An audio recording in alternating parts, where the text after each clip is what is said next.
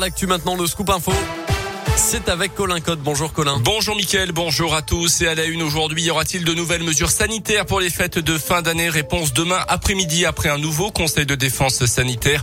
A priori, il devrait surtout s'agir d'ajustements sans restrictions sévères, pas de confinement de couvre-feu ou de mesures spécifiques pour les non-vaccinés, mais plutôt une accélération de la vaccination avec un raccourcissement du délai pour les doses de rappel.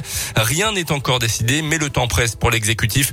La pression pèse de plus en plus sur les hôpitaux avec près de 50 000 nouveaux cas par jour en moyenne, près de 3000 patients en réanimation, un chiffre qui devrait atteindre les 4000 au moment des fêtes, selon le porte-parole du gouvernement Gabriel Attal, sans parler évidemment du variant Omicron qui pourrait être encore plus contagieux que l'actuel variant Delta qui est majoritaire.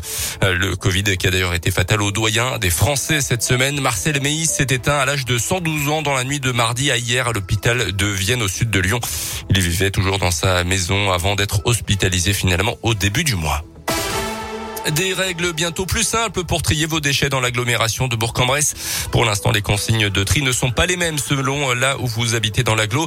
À partir du 1er janvier prochain, elles vont être au contraire harmonisées. Pot de yaourt, barquettes en polystyrène, sachets de surgelé et autres emballages plastiques. Vous pourrez tout mettre dans les sacs conteneurs ou colonnes jaunes et non plus à la poubelle grise d'ordures ménagères pour certains.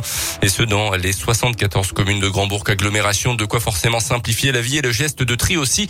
Agnès Serret est chargée de mission gestion des déchets à Grandbourg agglomération. Les gens se posaient des questions. Je, mets cet emballage, je le mets pas. Euh, Aujourd'hui, plus de questions. Une seule question. C'est un emballage. Il se trie. On espère euh, que les gens euh, vont trier plus d'emballages et que ça, ça va simplifier le geste de tri pour les habitants et on va pouvoir recycler plus. Alors l'objectif, c'est de réduire le poids des poubelles grises, des ordures ménagères et d'augmenter le poids des bacs jaunes pour euh, les déchets recyclables. Alors on estime à environ 4 kilos en plus par an et par habitant d'emballage euh, dans les déchets euh, recyclables. Et par ailleurs, tous les habitants de l'agglomération de Bourg-en-Bresse vont recevoir ou ont déjà reçu un guide du tri dans leur boîte aux lettres.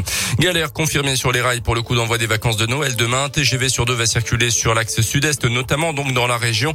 Les négociations entre la direction de la SNCF et les trois syndicats grévistes n'ont pas abouti à temps. Un accident de camion poubelle hier à Villard-des-Dombes. Il a terminé sa course dans un fossé pour une raison encore indéterminée. À l'arrivée des pompiers, les deux occupants étaient incarcérés dans l'habitacle. Ils ont été conduits à l'hôpital Édouard Herriot à Lyon. Les sports et l'aventure continuent pour les filles de l'équipe de France au mondiaux de hand. En Espagne, elles ont battu hier soir la Suède 31-26 en quart de finale. Les Bleus affronteront le Danemark demain à 17h30. L'autre demi-finale opposera la Norvège à l'Espagne justement. En foot, les sanctions de la Ligue contre Jean-Michel Aulas, le président de l'Olympique lyonnais suspendu de banc de touche, de vestiaire d'arbitre et de toute fonction officielle pour 10 matchs, dont 5 fermes. Ça fait suite à son comportement vers l'arbitre du match Lyon-Marseille fin novembre. Rencontre arrêtée après un jet de bouteille sur le joueur de l'OM, Dimitri Payet. Aulas accusé d'avoir fait pression sur l'arbitre pour reprendre la rencontre. Et puis on suivra cet après-midi le tirage au sort de la troisième édition de la Ligue des Nations récemment remportée par les Bleus de Didier Deschamps. Les rencontres se joueront en juin et septembre prochain, juste avant le mondial au Qatar qui se tiendra lui du 21 novembre au 18 décembre. Merci Colin. Et à tout à l'heure, 8h30.